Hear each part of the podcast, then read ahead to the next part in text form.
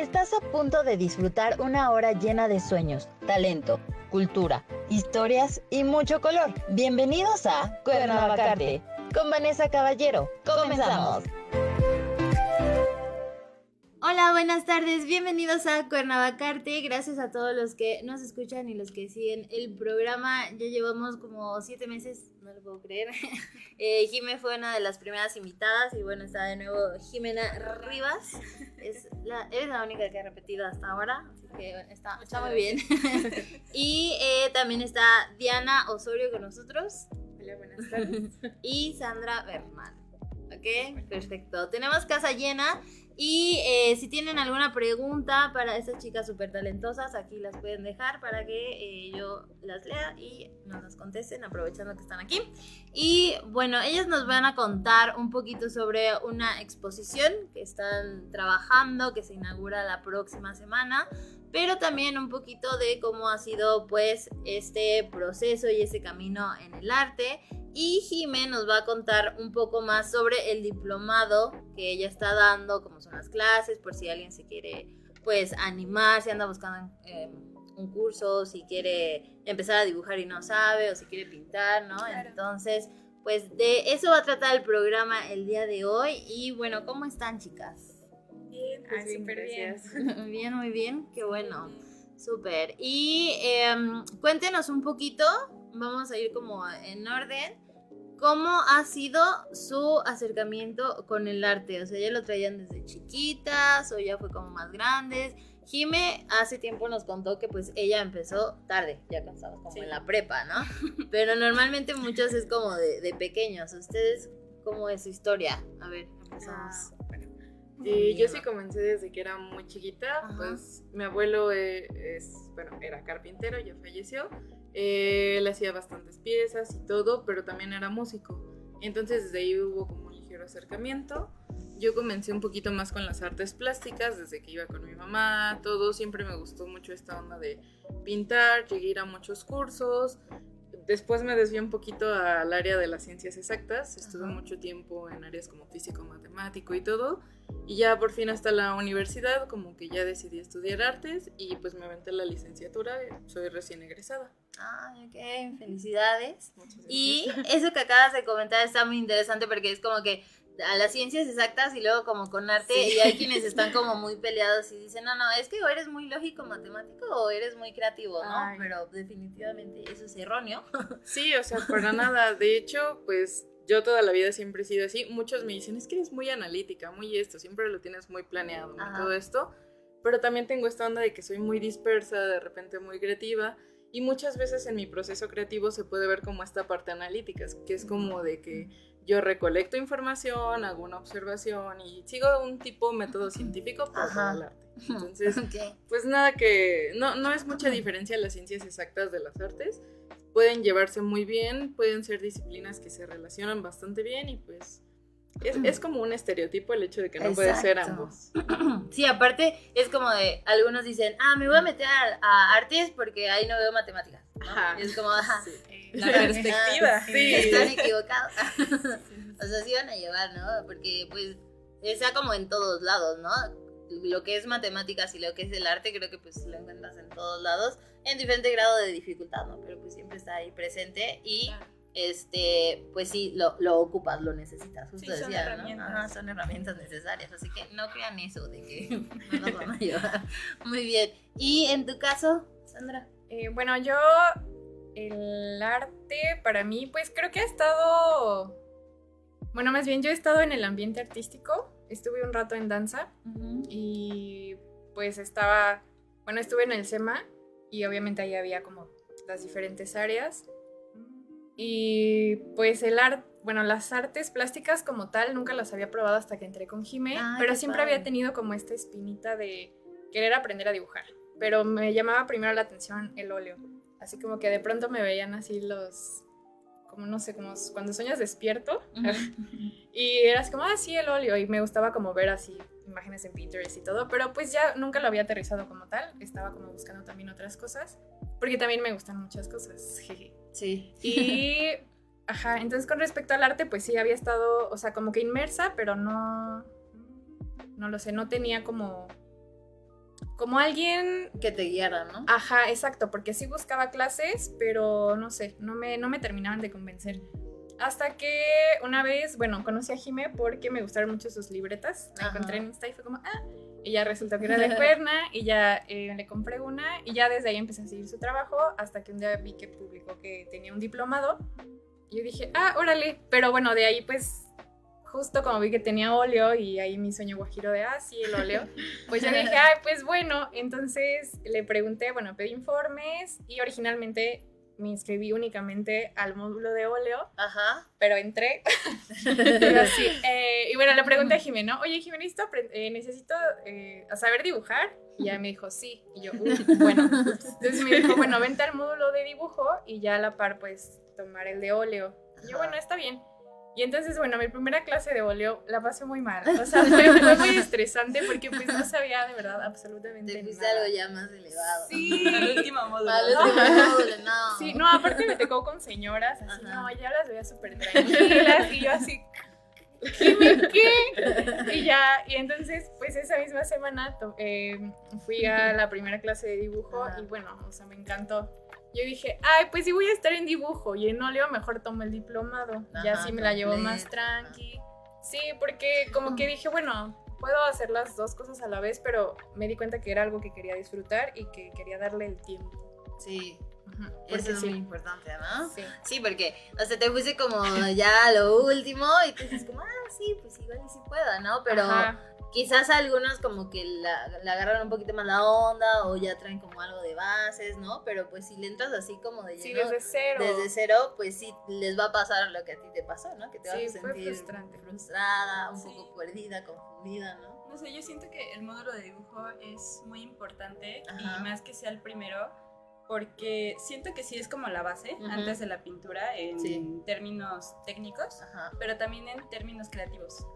Porque siento que en el módulo de dibujo sí aprendemos las bases de, pero también es como a quitarnos prejuicios, ¿no? De lo que es un buen dibujo o de lo que es una buena pintura. Y entonces quizá mi, mi metodología está enfocada en sacar a tu niña chiquita y dejarla que juegue.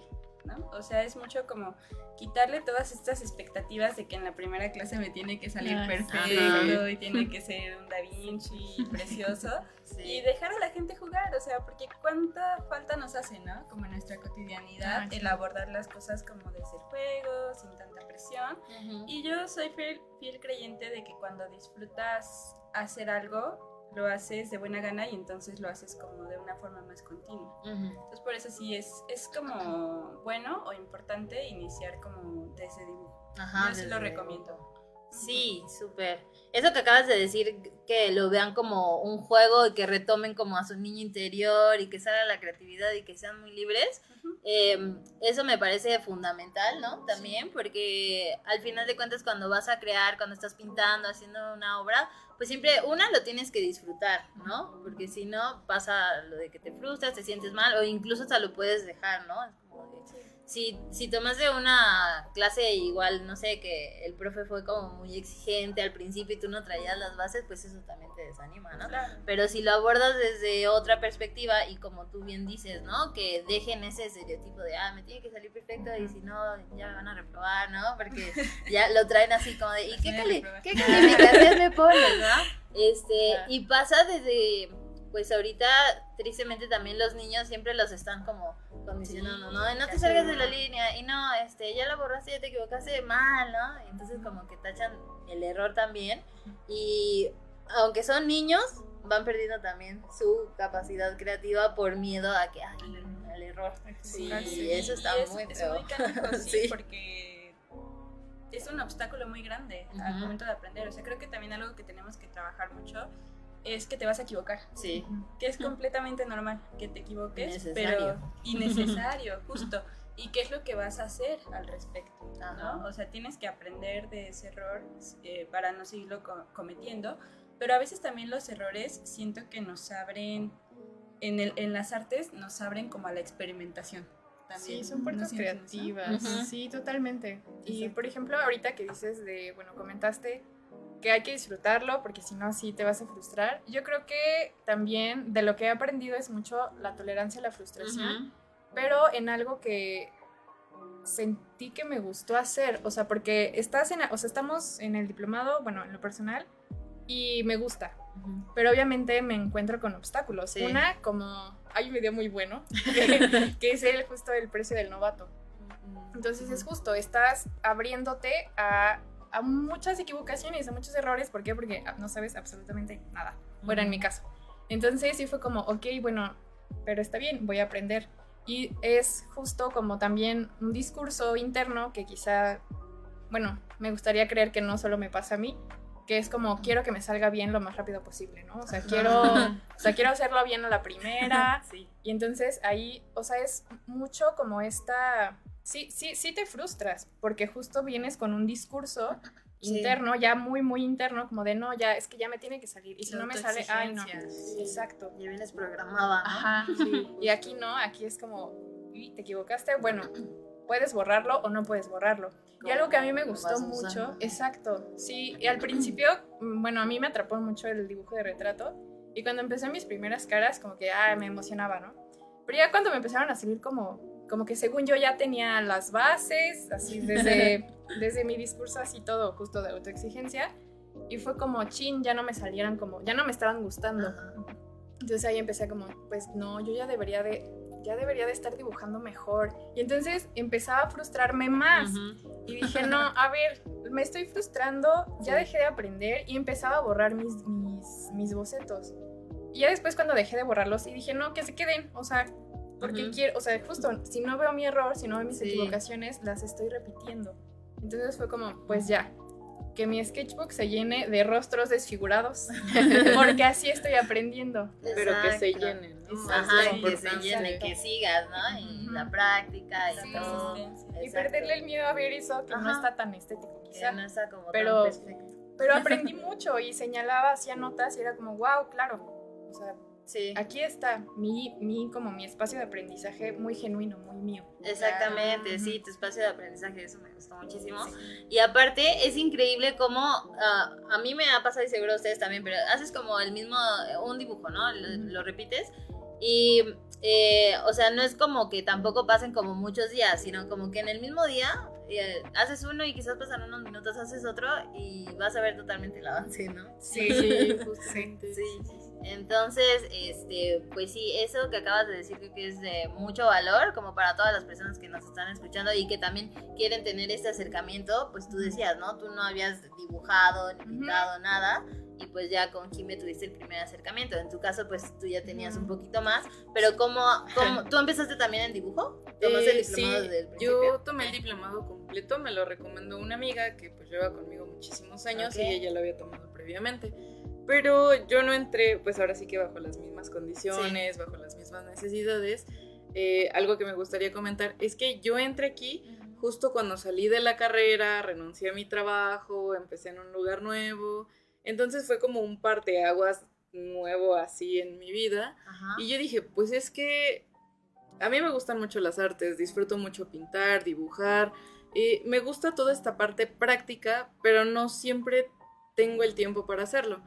Entonces lo que yo hice fue como de, pues voy a tomar este diplomado, voy a retomar, voy a practicar, voy a empezar a verlo desde otro ángulo. La verdad me sorprendió mucho.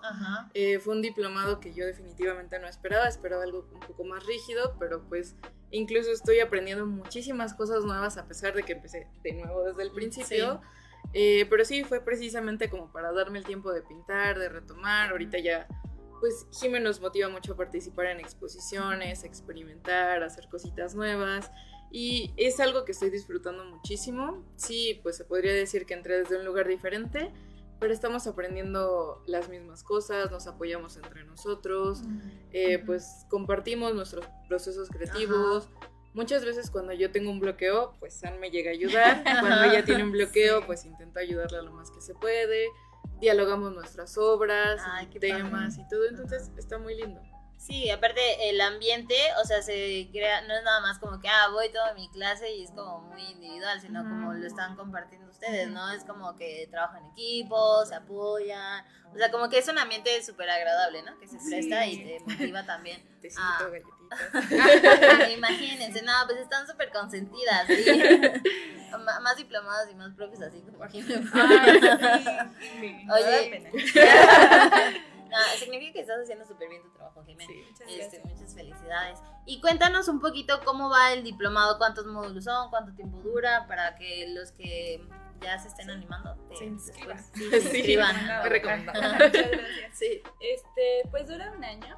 El diplomado dura un año y se divide en cuatro módulos. Primero tenemos, como lo comentábamos con Sam, primero Ajá, es dibujo, después es teoría del color, eh, seguimos con acuarela y terminamos con óleo. Cada módulo dura alrededor de tres meses.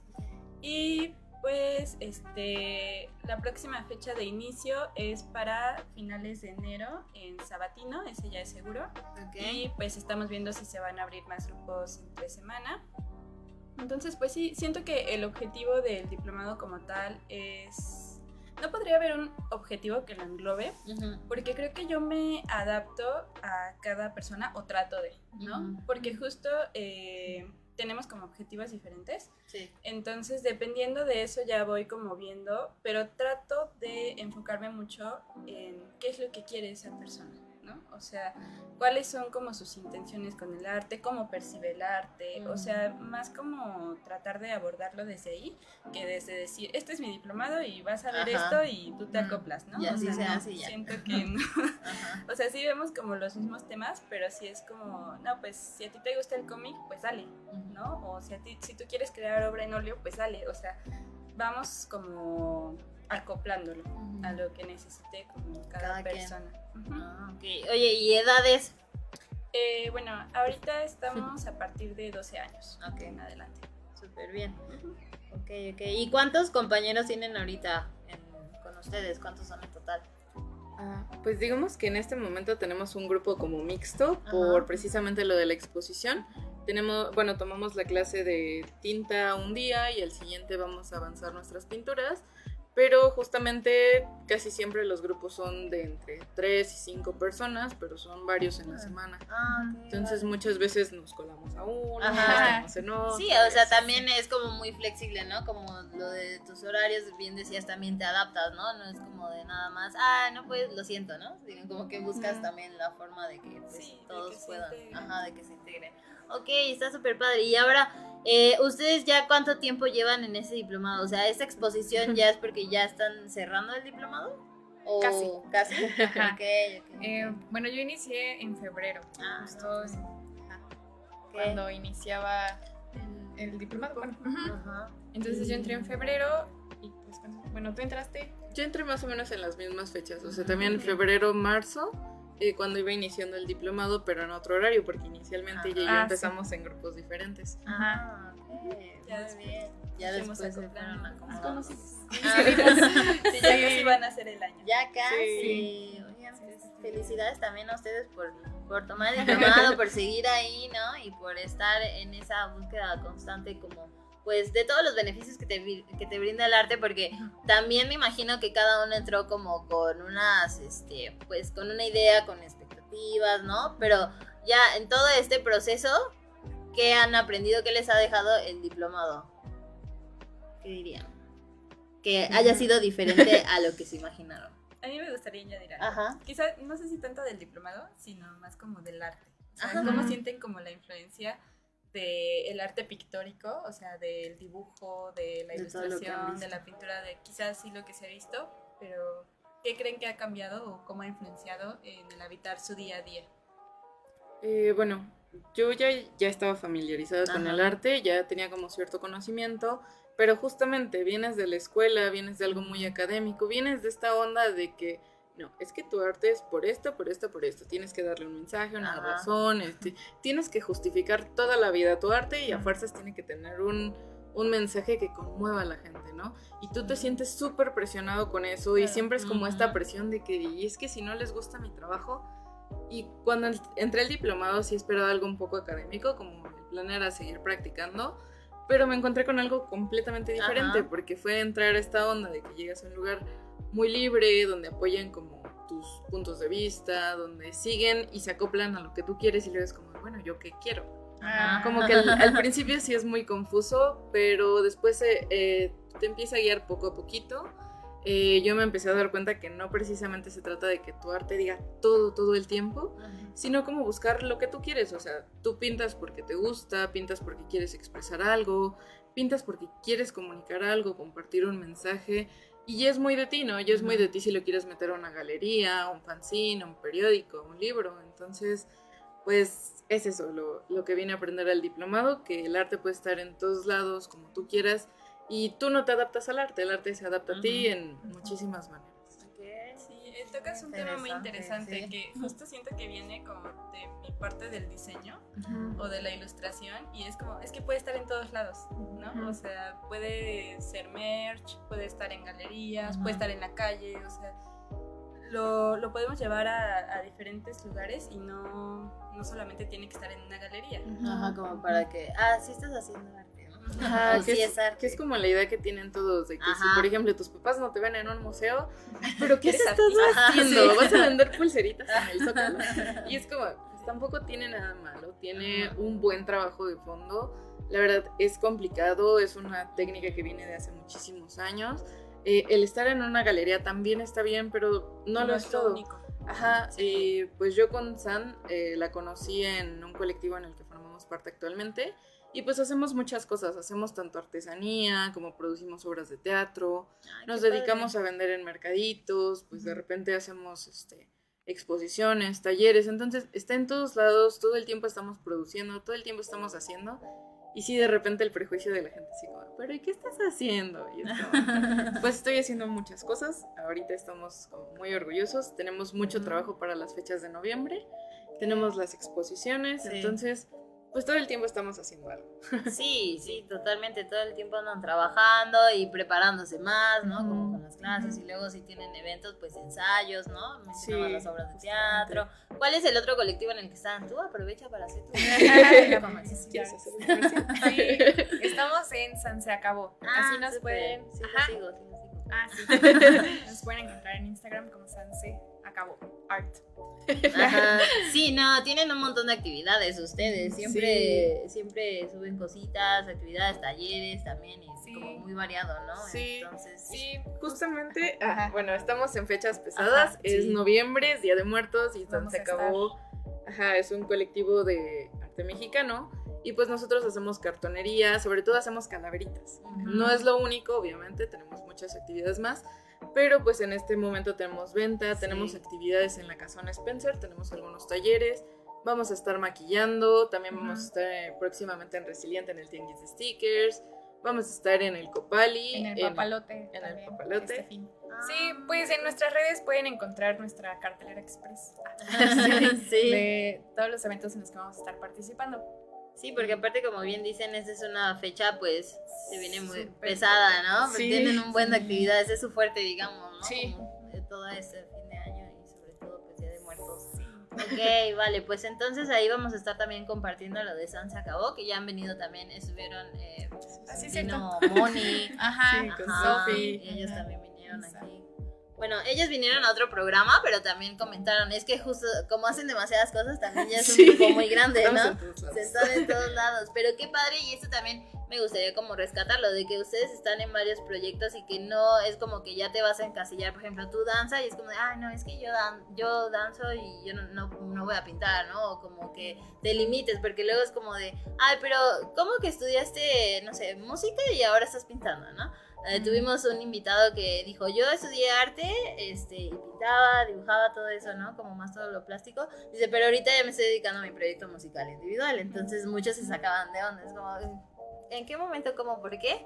Es como, pues es que el arte ahí está siempre, ¿no? Y vas, tú también vas cambiando y te interesan varias cosas. Y como tú mencionabas, ¿no? También, o sea, no te puedes limitar como, bueno, si te gustan muchas cosas, pues... Pues hay que probar. Ajá, exacto, prueba. Y siento que sí es común, ¿no? Como entre la comunidad, o sea, el hecho de... Los creativos siendo... Sí, somos muy sensibles, entonces es como buscamos este, diferentes formas de, de expresarlo. sí, sí, sí, sí. Y apenas estaba leyendo sobre las multipotencialidades, ¿no? Que decían que en la antigüedad alguien que era como multipotencial lo consideraban genio y ahora lo consideran inestable porque anda un ratito en una cosa y de repente en otra. Y es como, no, a ver, me gustan diferentes, aunque no se relacionen nada, pero pues eso no significa que soy inestable, ¿no? Tienes porque pues... Puedes hacer de todo. hacer de todo. sí, somos artistas, exacto. Ok, vale, muy bien. Eh, pues qué padre que están haciendo muchísimas actividades y también me encanta que den talleres y bueno, Jimé tiene su diplomado que está también muy interesante, lo recomendamos muchísimo, ya saben, va a empezar otro en, dijiste que en, finales a finales de enero, muy bien, sabatino. Y bueno, ya cuando tenga más información, igual la subes a tus redes, ¿no? Sí. ¿Cómo te encuentran a ti? Eh, como jime.ribas y jime con X. Ok, va, perfecto. Entonces ahí Jime siempre anda compartiendo su información y también luego tiene dinámicas interesantes como lo que mencionabas de los niños, ¿no? De que cuando éramos niños pues jugábamos mucho, éramos como muy curiosos, muy creativos justamente y tienes una dinámica que de repente lanzas como preguntas, ¿no? Ah, sí. Eh, bueno, siento que justo platicando como de nuestros procesos creativos, eh, pues en mi caso es como... Mi, cabecita funciona mucho eh, haciéndome preguntas. Ajá. Y siento que quizá esto también fue como en parte por, por mi crecimiento, que empecé mucho como a preguntarme cosas. Y digo, cuando somos niños todos lo hacemos. ¿En qué momento dejamos de preguntarnos cosas todo el tiempo? O sea, de que por qué el pasto es verde, o por qué comemos frutas, o por qué caminamos, o sea, todo es una constante pregunta.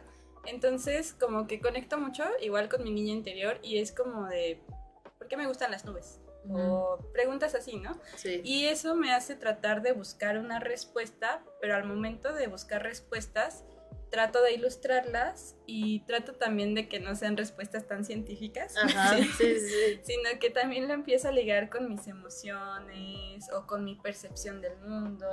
Y me gusta mucho compartirlo también con las otras personas porque conoces percepciones y perspectivas diferentes, ¿no? Sí.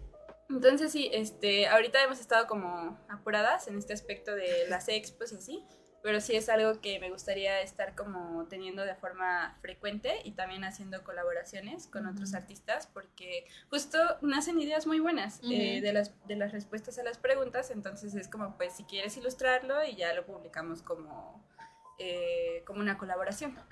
Mm, ok, sí, eso estaría muy interesante. Y sí, bueno, cuando tengan un poquito más de tiempo, como dicen, porque ahorita todas andan, noviembre. Sí, andan saturadísimas de actividades lo cual pues me da muchísimo gusto, porque luego también es como de, ay, pues seguramente nada más se la pasan ahí dibujando, están como... Ojalá. Ojalá, no.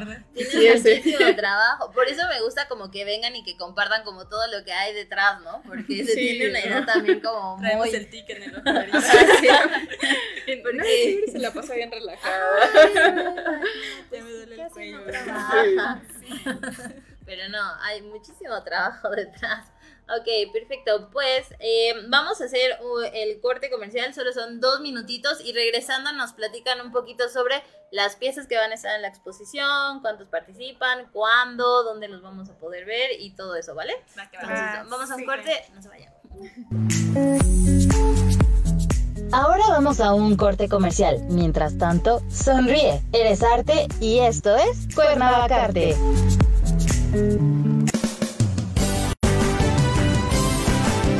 Friedman Studio, Academia de Canto Contemporáneo, Interpretación y Desarrollo Humano. ¡Lánzate ya! En Friedman Studio, tus sueños pueden convertirse en realidad si los deseas tanto como para ir tras ellos. No importa tu edad, rescata tu talento y brilla. En Friedman Studio nos especializamos en preparar y entrenar a verdaderos cantantes e intérpretes solistas desde nivel inicial hasta nivel profesional Impartimos clases de lunes a sábado en sesiones personalizadas o abiertas, en modo presencial o en línea, completamente en vivo. Friedman Studio apoya tu talento. Nuestros precios se adaptan a tu bolsillo de acuerdo a la modalidad y número de clases mensuales que tú elijas. Agenda tu clase muestra sin costo y conócenos. Nuestra metodología, entrenamiento y técnica vocal interpretativa se enfoca y adapta a todos los niveles y géneros musicales. Nuestras sesiones de clases son impartidas y supervisadas en atención personal por nuestro coach vocal interpretativo, entrenador transformacional y sensei David Friedman Giteras. Contáctanos al teléfono 777 310 2362 o al WhatsApp 777 142 8275. Búscanos en línea como Friedman Studio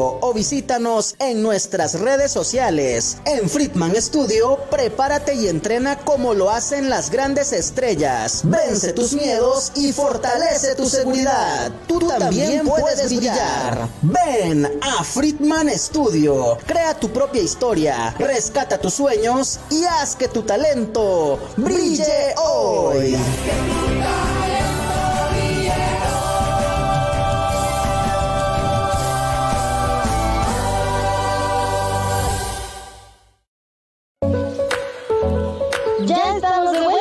Reconociendo el talento y arte de Morelos. Continuamos con Cuernavacarte. Ok, seguimos aquí con eh, Jimena Rivas, Diana Osorio y Sandra Bernal, unas chicas súper talentosas, pero además súper trabajadoras, como ya nos acaban de decir, andan con muchas actividades. Y a ver, cuéntenos del diplomado, ¿cada cuánto realizan como exposición? Eh, bueno, son semestrales. Ajá. Pero si sale una convocatoria por ahí, es Ajá, como. la, la- la tomo. La tomo. Ok. Muy bien. Eso también está padre, ¿no? Porque de repente sí salen como, pues, oportunidades que quizás tú no habías considerado, pero pues siempre es bueno compartir tu trabajo, ¿no? Sí. Y eh, para ti, Sandra, ¿cómo fue tu primera experiencia en exposición con una, una pieza? Oh, ay, pues muy bonito, porque justo ayer le decía a Jime que fue, o sea, sí fue un reto personal, Ajá. porque, o sea, más allá de ser artista o no, sí fue como, ay, chin, justo, la autoexigencia, que quiero que me quede súper bien y como va a estar en una expo no me tiene que quedar mal. Y fue como, a ver, o sea, una, es tu primera expo y está bien, y justo fue como, pues hazlo, Ajá. o sea, prueba, intenta. Sí. Y también eh, me gustó mucho sentir que, que pude como, a- pues, ay, no sé, como hasta cierto punto, pues sí, como, recon- no sé si reconciliarme o más bien reconocer precisamente mi proceso creativo y, y también saber manejar los tiempos, o sea, porque sí está como, no, no tanto como el tiempo encima, pero sí está la fecha límite y, y creo que es, ha sido muy enriquecedor el, el poder permitirme ese, como ese proceso sin apresurarlo. O sea, sí hay, un, hay una, digamos, sí tengo un ritmo y sí quiero ir rápido, o sea, y sí lo, lo manejo, digamos, como con, con tiempos límites, pero sin apresurar nada. Y Sin hacerlo en un día. o sea, Ajá, llevar sí. tu proceso y respetar. sí, justo, Sí, respetar respetarlo. los tiempos. Ajá. Sí. Ok. Y pues sí, ha sido muy, muy, también como, no sé, ha sido un proceso muy cariñoso, justo porque el, el- la compañía de Jime es como, justo, sí, tienen un límite, pero pues denle chicos, a sus tiempos, a- aquí estoy para apoyarlos, lo que necesiten, nos mandó contacto para lo del marco, o sea, como que me siento muy apoyada, entonces eso también es como, uh, súper. O sea, va a Vamos, mis salir. amores. Ajá, sí, Sí. sí. Ay, sí. Entonces Ah, sí, es, es, es un acompañamiento Ajá. y también como, como lo decía Jimé, es mucho de exploración. Como pues aviéntate, atrévete. Por ejemplo, estoy usando acrílico y acrílico me costó mucho trabajo, pero dije, ay, pues ya, o sea, Sí. quiero, hay que probar. Exacto, eso de que no te quedes como con las ganas, como por el miedo, ¿no? Sino como, hazlo, hazlo con miedo, pero pues hazlo. Y también confiar. Y confiar en Sí, ajá. porque, o sea, sí fue un proceso del módulo de acrílico mm. y ya tienes las habilidades, ¿no? Mm. De, la pintura, de la teoría del color, entonces a veces sí como que te enfrentas al lienzo y es como... sí, Pero sí como... El confiar en ti mismo, Ajá, como, en tus habilidades. Como el escritor, ¿no? Que dice, ah, sí, tengo una idea genial, ¿no? Y ya ve la hoja en blanco, es como, no, ya no. eso no es otra cosa más que el miedo al error. Ajá, sí. sí. Pero el, el acrílico se tapa, entonces. sí, no pasa nada.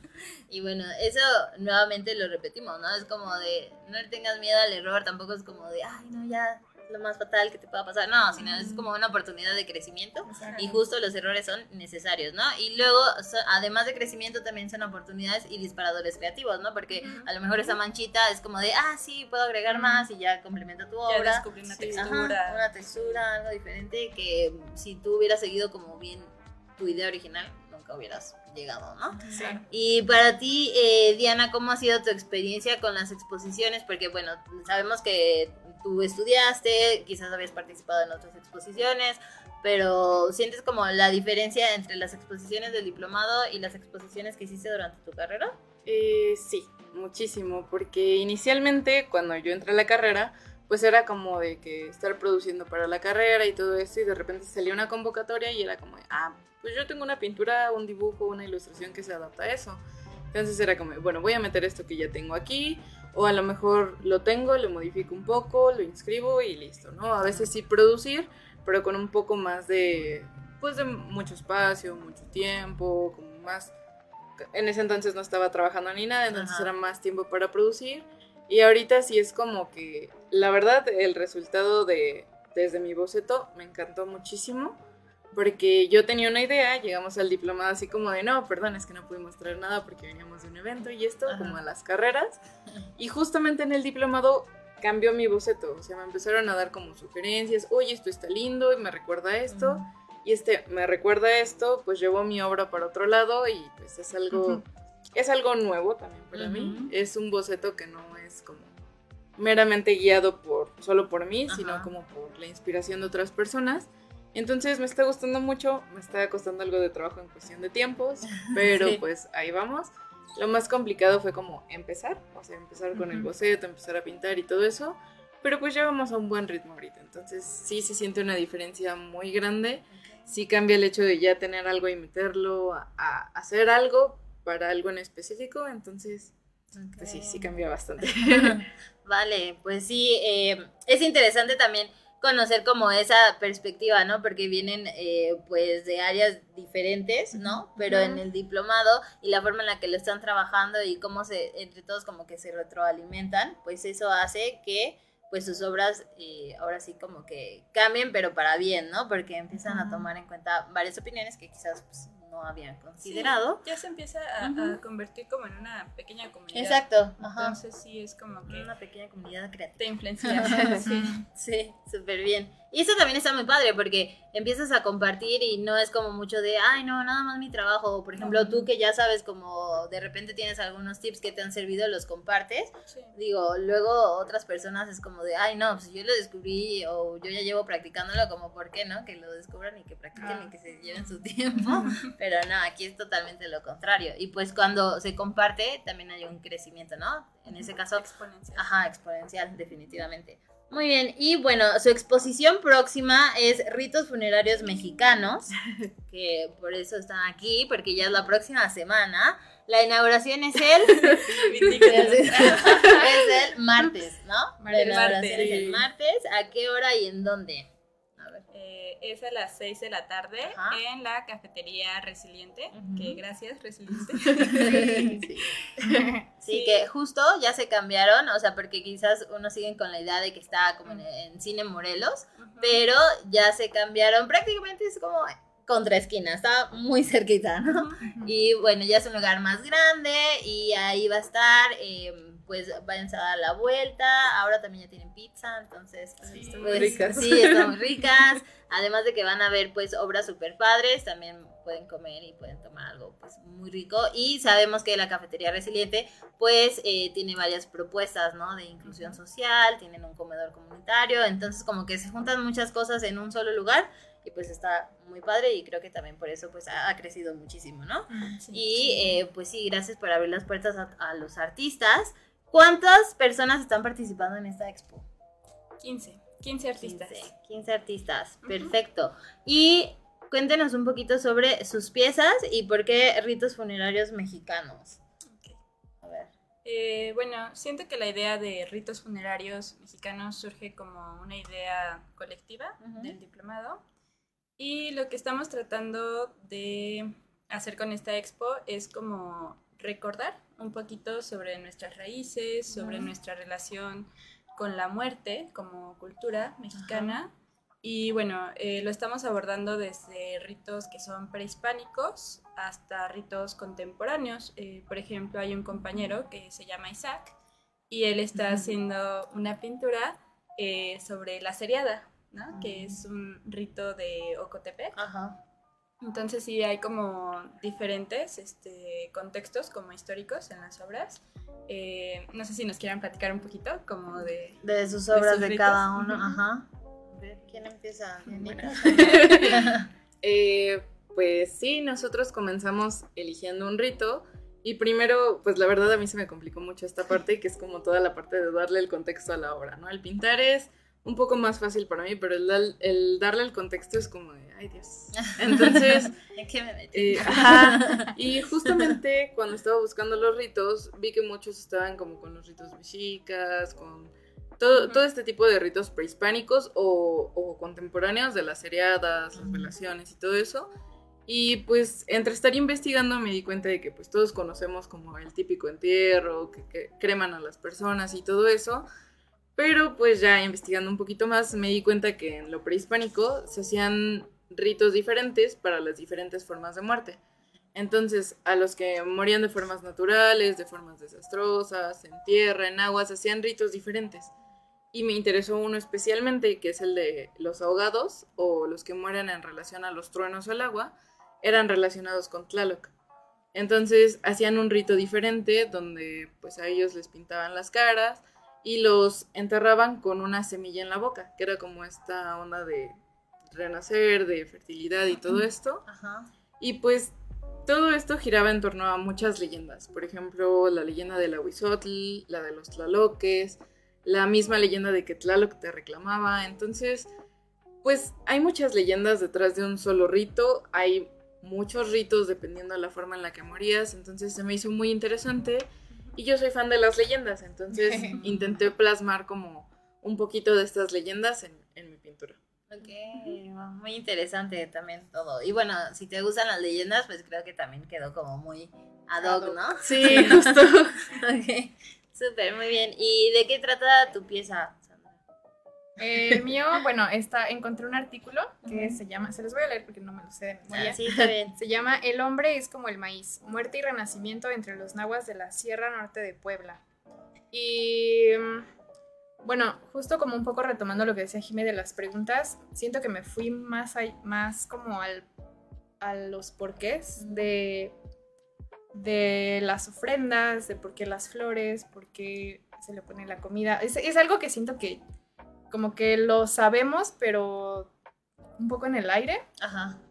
bueno, en mi caso sí, sí es así. Entonces, al momento en el que pues lo empecé a leer, para empezar me gusta mucho pues el tema relacionado justo a las cosechas, a la tierra y pues sí los procesos agrícolas, más como Morelos que es un estado. Sí. Eh, muy característico por, por la milpa. Y pues realmente me atrapó mucho porque sí, sí pues es una, bueno, es un trabajo de campo de una, no, recuerdo el nombre, se llama de Yuribia. Bueno, el PDF está en internet, también lo pueden encontrar, se los pasamos. Y pues ella platica con, las personas de la comunidad y es justo eso es lo que a mí me gusta, como el, escuchar a la gente, qué es lo que, ese, ese acercamiento que ella tuvo con, con las personas y resulta que, para ellos, pues sí, sus costumbres, su, pues sí, digamos, como todo el ciclo anual está regido por el ciclo agrícola. Entonces, también menciona que, menciona como toda esta parte de los aires, eh, que son muy importantes, son seres sumamente importantes y que por eso hay ciertas festividades como el 2 de febrero o el 3 de mayo que ya son ritos, digamos, muy, muy, em, muy peculiares durante todo el año. Y el cómo perciben la muerte es justo el, pues el cómo ellos también ven la, al maíz. Entonces, esa, esa similitud o bueno, esa analogía entre personas y maíz se me hace muy, pues muy lindo porque, como lo menciona en el, en el artículo, es también retomar el, o más bien recordar justo parte de lo que ellos, el cómo perciben la tierra, el cómo perciben su, su vida cotidiana, los ciclos agrícolas, pero también el cómo se perciben con el, su entorno. Entonces, pues sí, la, la, el maízito, cuando, bueno, más bien, cuando la milpa ya, bueno, la, el maíz ¿Nace? ¿cómo se llama? Ajá, nace.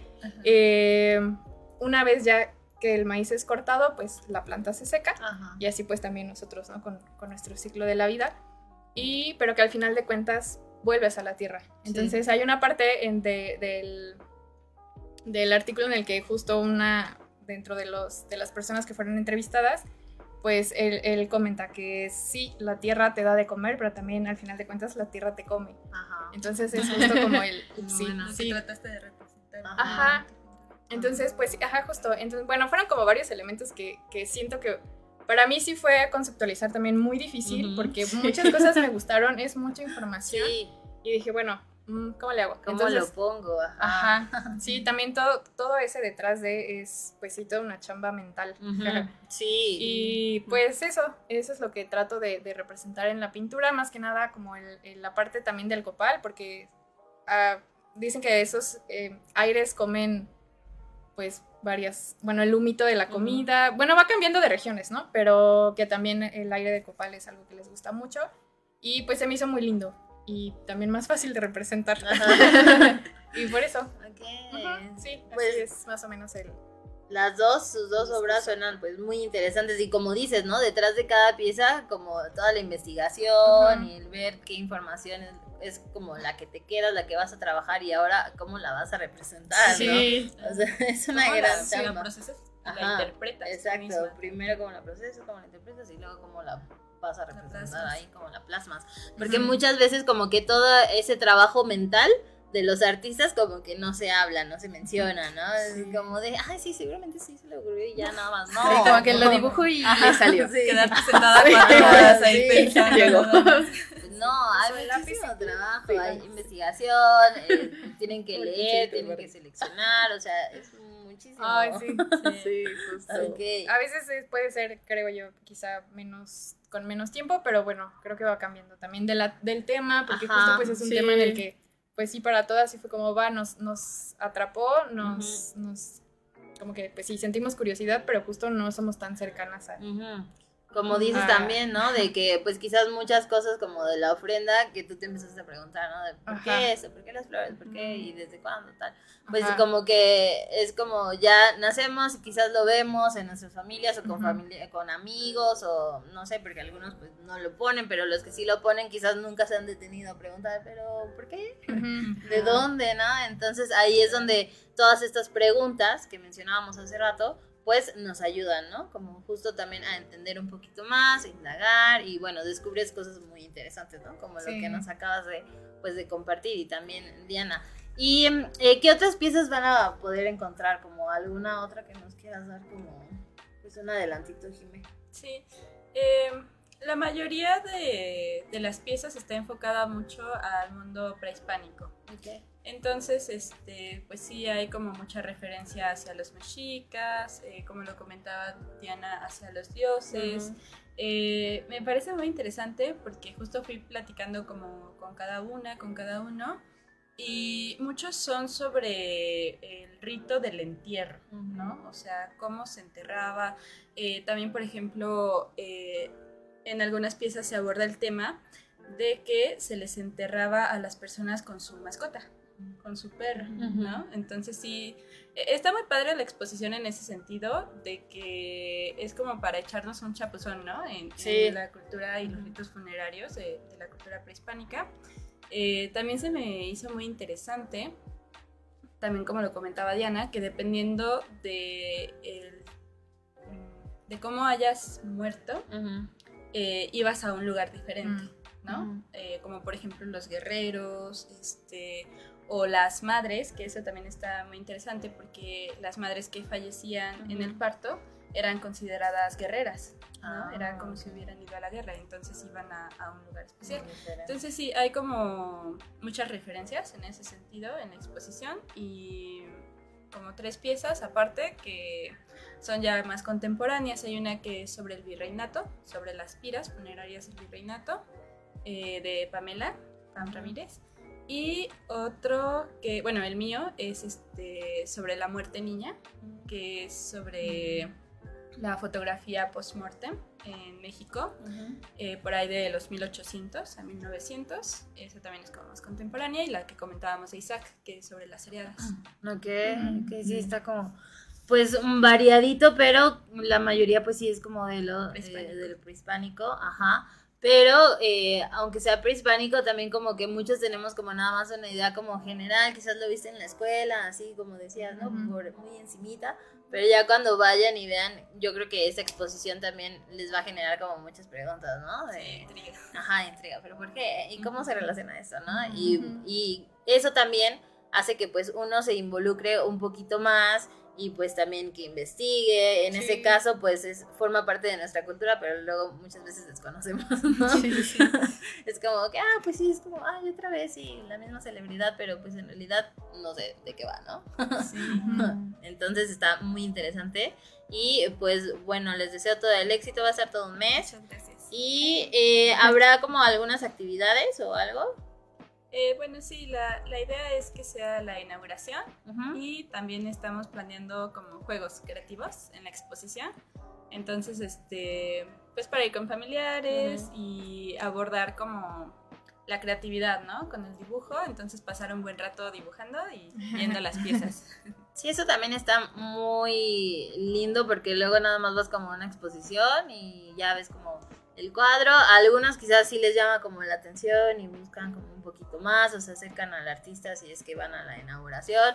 Pero luego muchas veces es como de, ah, sí, ¿no? Y ya la vi y ya me voy. Pero el que tú compartas también un poquito como del proceso y pues de que hagan dibujos a través del juego que lo vean diferente, ¿no? Que no es como de, ah, sí, te tienen que salir Perfecto. Perfecto, bonito, no te equivoques. No, sino que lo hagas como pues dinámico a través del juego y luego con tus amigos o con tu familia, pues creo que esa experiencia también es como pues muy enriquecedora y también diferente, ¿no? Sí, Entonces... y, justo siento que cuando vamos a una expo es como esta idea de que es algo muy serio. Ajá, sí. Y vamos un poquito así como de, uy, es una expo como del arte, es como... y que piensan que pues son así como muy especiales los artistas,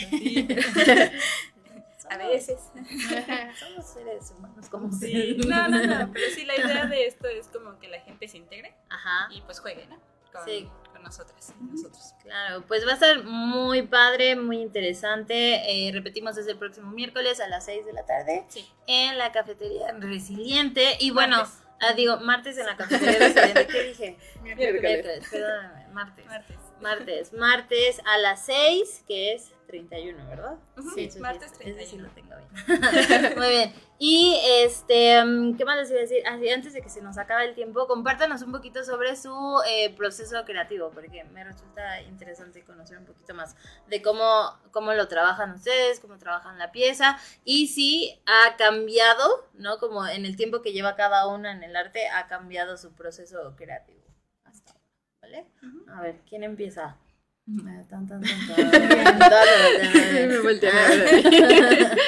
Ay, bueno, pues sí ha cambiado, no mucho, porque creo que mi proceso creativo siempre ha sido muy, pues muy conciso. Yo toda la vida, la verdad se me hace muy difícil recordar las cosas, ¿no? Sí, tengo un problema de memoria, pero se me hace muy difícil recordar. Entonces, yo toda la vida he tomado imágenes de referencia y a partir de eso voy haciendo ya sea un collage físico o mental de lo que quiero hacer y empiezo, empiezo a componer. Entonces, eh, ese es mi proceso y ha sido toda la vida, solo que antes era como de, ay, me gusta esto, me gusta esto y me gusta esto y ya, solo armaba una imagen. Y ahorita pues ya estamos llegando al punto en donde sí es como de que tengo una pregunta, tengo una inquietud busco un poco de información, cosillas que me llamen este, la atención. También pues busco elementos ya como míos, eh, ya sea si voy a tener fotos de referencia, que sean fotos tomadas por mí o pues de elementos que yo tenga a la mano. Y pues ya empiezo a hacer igual el mismo proceso como de ir armando y construyendo una imagen en mi cabeza y pues después plasmarla. Entonces, más o menos es eso. Vale, ese también es un buen tip, ¿no? Porque, por ejemplo, dices que eh, la memoria no es como tu punto fuerte. Sí. Y quizás algunos también dicen, no, pues es que el dibujo no es mi punto fuerte, pero pues pueden recurrir a otros elementos, ¿no? Tener imágenes de referencia, o sea, como que no limitarse a, no, es que eso no se me da, no, pues busca la forma, ¿no? Hay como muchísimas para poder como aterrizar una idea. sí. Pues cada quien se tiene que conocer primero, pues para ver qué es lo que le funciona. Y pues hacer un hincapié en que pues muchas veces en el mundo del arte dicen, es que si calcas, estás copiando y es trampa. Es que si tomas una imagen de referencia, ya no es tuyo, es trampa. Si utilizas las herramientas de Photoshop, es trampa. Es más, si utilizas Photoshop, es trampa. Y pues no. Muchas veces eh, las herramientas están hechas para que nosotros podamos usarla, nuestro trabajo sea más fácil. Y digo, no está mal que tú practiques de ojo, que pues intentes hacerlo de ti, que nazca, que tengas estos ejercicios de creatividad y demás, pero si tienes las herramientas y te facilitan el trabajo y tú ya lo sabes hacer de otra forma, se vale utilizarlas. Entonces no estás haciendo trampa, es perfectamente válido.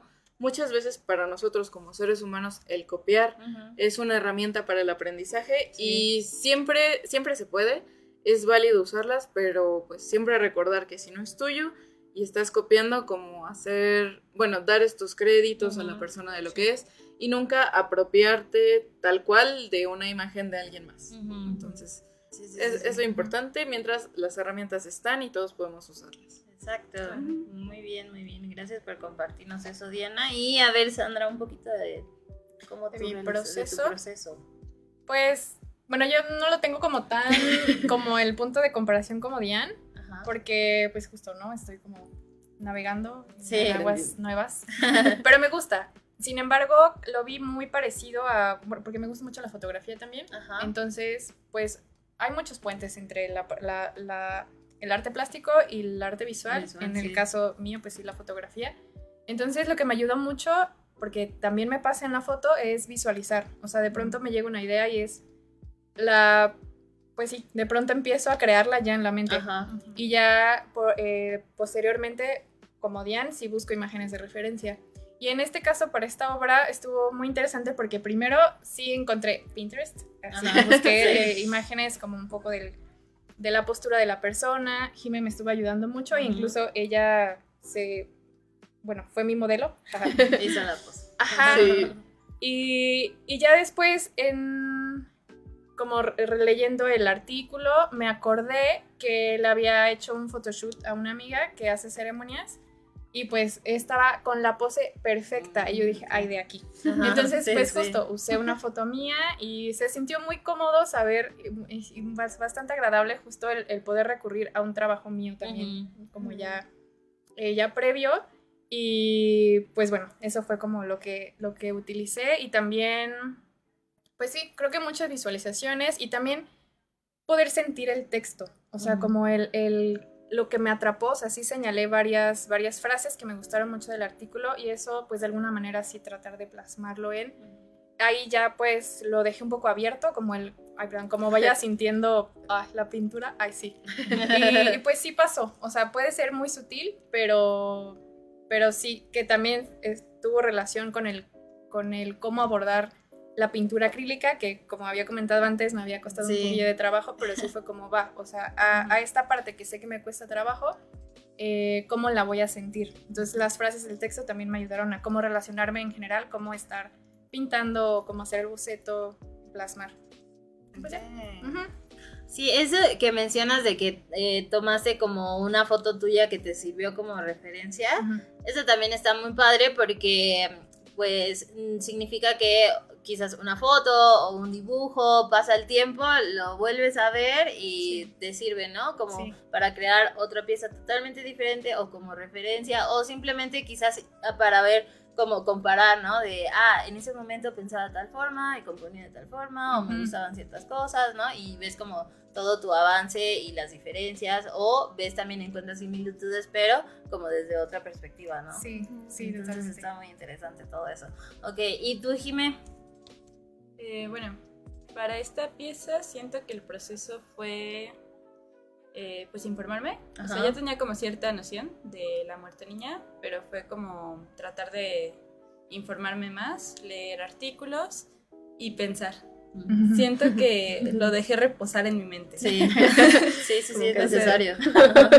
sí, fue como, no voy a hacer nada, voy a pensar. y sí, pasaron como una, dos semanas y fue como procesarlo y también conectar con mis emociones, porque creo que es un tema que muchas veces, o sea, sí se puede ver como un poco turbio, ¿no? Eh, pero traté de, de, llegarle como desde la empatía y fue como, pues sí, o sea, ¿qué sintieron esas personas desde su duelo, ¿no? O sea, para querer pues eh, tener un retrato de un familiar fallecido. Sí. Y justo al momento de leer sobre esto es como, pues es que no había morbo en, esos retratos, era más una fase de su duelo, Exacto, Entonces era parte de la, de la pérdida que estaban sintiendo. Y también, por ejemplo, eh, adentrándome un poquito más, eh, a los niños, pues en sí, este, cuando fallecían siendo bebés o siendo niños muy pequeños, eh, se les consideraba automáticamente angelitos. Entonces, eh, pues sí, o sea, básicamente pues fallecían y automáticamente se iban al cielo, ¿no? Entonces en sus ropajes pues se les vestía de blanco o se, se les vestía como angelitos y, esta era la forma en la que pues lo, lo procesaban, ¿no? Procesaban su pérdida. Entonces, este, fue la forma en la que quise como representarlo y dije, pues no lo quiero ilustrar tal cual así como la escena, sino me gustaría replicar este texturas de la foto antigua, ¿no? En la obra. Entonces, este, yo me siento muy cómoda trabajando con acuarela. Eh, y abordé también esta pieza desde un aspecto muy experimental. Utilicé, por ejemplo, tintas, acuarelas, eh, una tinta que compré con un artista ella la hace a mano, se llama Luz Pariagua. Ah, sí, que trabaja, este, sí, los pigmentos artesanales, ¿no? Ella hace todo, ajá, okay. No, bellísima, sí, sí, sí, gracias. Y este, y pues fue mezclar, fue mezclar, fue mezclar, y este, pues ya ahí salió como que la pieza. Había momentos, y San también lo vio, que, que sí era así como, me conmovió mucho. que ustedes animaban a Jimena. No, sí, o sea, más que nada por el tema, el estarlo pintando sí, sí fue muy fuerte, o sea, la verdad sí fue como este sentimiento de ouch, o sea, me causó como dolor, hasta cierto punto siento sí como el dolor de, de la madre y, del bebé, entonces sí es, es fuerte. Sí, es que la temática pues en sí, está, fuerte, ¿no? Entonces, bueno, ya saben un poquito de, de, qué va, porque obviamente ya cuando las vean ahí ya en la exposición, pues va a ser totalmente diferente, ¿no? Ya ven las piezas terminadas, pero ya tienen información, el contexto, lo cual también eh, pues es muy interesante y es muy bueno saberlo porque no siempre se tiene, ¿no? Como el contexto detrás de una obra, pero siempre es importante como no quedarte nada más como con la imagen, sino pues investigar un poquito más también ayuda, ¿no?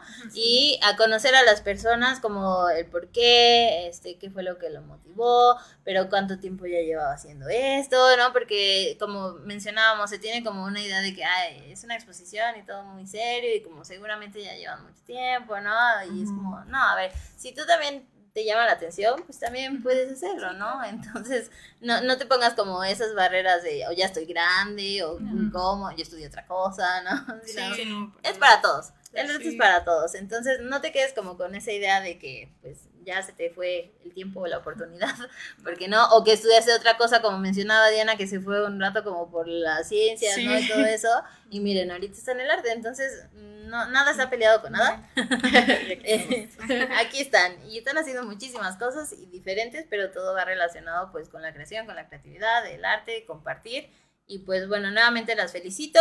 Les deseo todo lo mejor en esta expo. Y pues algo con lo que se quieran despedir, chicas, como las encuentran en Instagram ustedes, porque Jimé ya nos dijo. Ah, ok. Bueno, a mí me pueden, me pueden encontrar como diana.osorio, Osorio es con Z. Ajá. Este, también nos pueden encontrar en San Sacabo Art. Y pues, San. Sí, yo estoy como san.a.r. Y pues también estoy en proceso de abrir una cuentilla donde quiero subir todos mis dibujos. Ah, Entonces, si me siguen en esa, próximamente podrán encontrar la otra. Muy bien, pues qué padre, va a ser muy padre. Y bueno, si visitan la exposición, tomen fotos y las pueden compartir. Ellos ya nos pasaron sus cuentas y si no, pueden etiquetar también a, pues a Jime y a Jime, ¿no? Arroba a los otros participantes. Y pues nada, eso sería todo el día de hoy. Jime, ¿tú quieres decir algo más? Sí, bueno, pues también agradecerte por el espacio. Muchas gracias, Vane. Este, la verdad es que admiro mucho como tu trabajo de difusión en la ah, cultura y en las artes. Gracias por tomarte el tiempo. También gracias a la Cafetería Resiliente por esta oportunidad.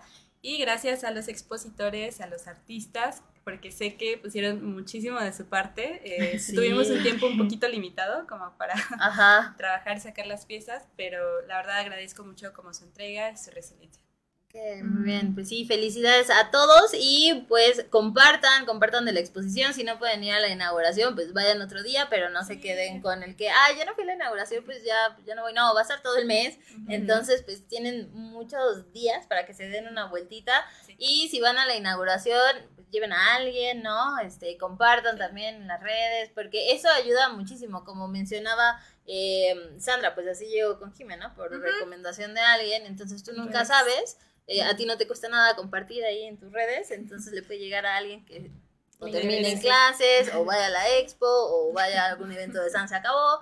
Entonces, bueno, pues así, apoyemos, apoyémonos entre todos. Pues eso sería todo. Nos vemos el próximo martes en Cuernavacarte de 1 a 2, reconociendo el talento local. Bye. Gracias por sintonizarnos. Te esperamos el próximo martes con más cultura y muchísimo talento. Aquí en Cuernavaca.